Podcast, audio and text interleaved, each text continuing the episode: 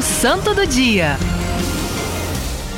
O santo do dia de hoje é ninguém mais, ninguém menos o homem que deu a este mês esta celebração tão espetacular que é da Sagrada Escritura. O nome dele, São Jerônimo. Ele ah, morreu numa data como essa e por conta dele ter falecido numa data como essa, a igreja o colocou como patrono da Sagrada Escritura e o mês da Bíblia. Mas por quê, Flávia? Olha, ele foi reconhecido como presbítero, doutor da igreja, é, exegeta e tradutor da Sagrada Escritura. Nasceu na Dalmácia no ano de 340 e ali ficou muito conhecido. Ele foi um grande estudioso de filosofia, teologia, gramático, dialética, podemos dizer até de filologia, né? É, é, historiador também. E é dele a frase célebre que diz: ignorar as escrituras é ignorar o próprio Cristo. Filhos de pais ricos, né? Ele pegou todo o seu dinheiro e quis ir para Roma para poder estudar, para conhecer a cidade eterna. Ele aproveitou, visitou ali as catatumbas e quando ele ali visitava aquelas catatumbas, ele queria saber qual era a tradução do que estava escrito nos túmulos dos mártires. E naquele mesmo dia ele teve um sonho que determinou ali a sua vida e a sua conversão. O próprio Jesus falava com ele. E no fim da sua permanência ali em Roma, ele foi batizado. Após isso, ele iniciou então os seus estudos na teologia e foi para a Terra Santa fazer uma peregrinação. Quis ir para a Terra Santa, porém ele ficou muito doente na mesma época e teve que permanecer em Antioquia. E ali, com muito desejo de viver a penitência, a vida é, voltada para Deus, ele se retirou para o deserto. Aí chegou lá no deserto, Nosso Senhor deve ter falado para ele, com certeza, filho, não é aqui que é a tua missão. Porque Jesus, o Senhor, o nosso Deus, Pai, Filho e Espírito Santo, eles vão nos orientando. E às vezes, a nossa intenção, tem um outro santo também, é, São Felipe Neri, que o sonho dele era evangelizar nas Índias. Não sei se é Índia ou se é China. Mas ele queria evangelizar num país fora. Até que ele entendeu que o, a Índia dele eram as crianças de rua de Roma. São Jerônimo é a mesma coisa, ele quis ir para o deserto. Às vezes, você tá aí, não é isso. Se você tem reta intenção, o Senhor ele vai se, te direcionar, te redimensionar naquilo para o qual ele um dia sonhou e pensou para a tua vida. Ele tem esse poder. O Padre Jonas fala que é o plano de bolso, né? Ele dá um jeitinho. Que é impossível para Deus. E ali ele quis então viver no deserto e tudo.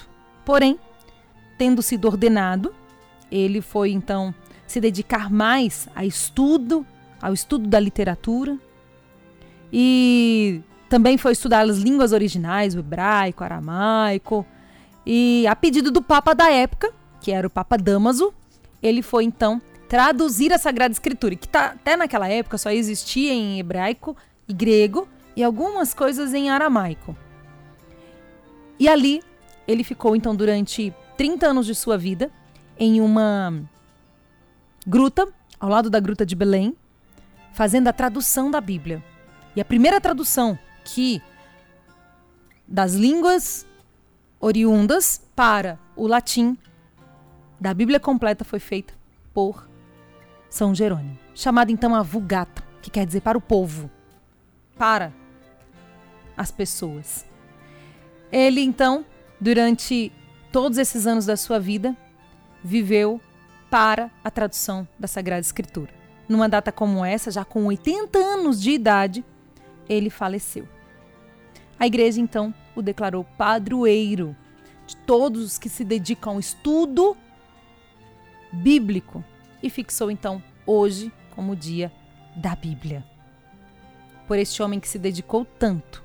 Se não é essa tradução para o latim, claro, um outro viria, mas mais à frente, com certeza. Nós hoje estaríamos ainda aquém daquilo que temos como contato da palavra. Peçamos a intercessão de São Jerônimo para que eu e você nós nos encontremos naquilo que é o propósito e o desígnio de Deus para a nossa vida. São Jerônimo, rogai por nós. Ah, e no começo do texto quero contar uma partilhar com vocês uma experiência pessoal que eu vivi a partir de saber de uma experiência de São Jerônimo.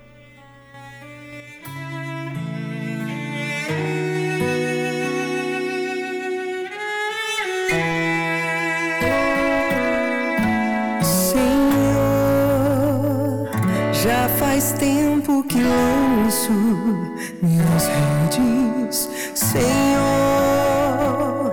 e que nada consigo encontrar, mas por tua palavra, tua santa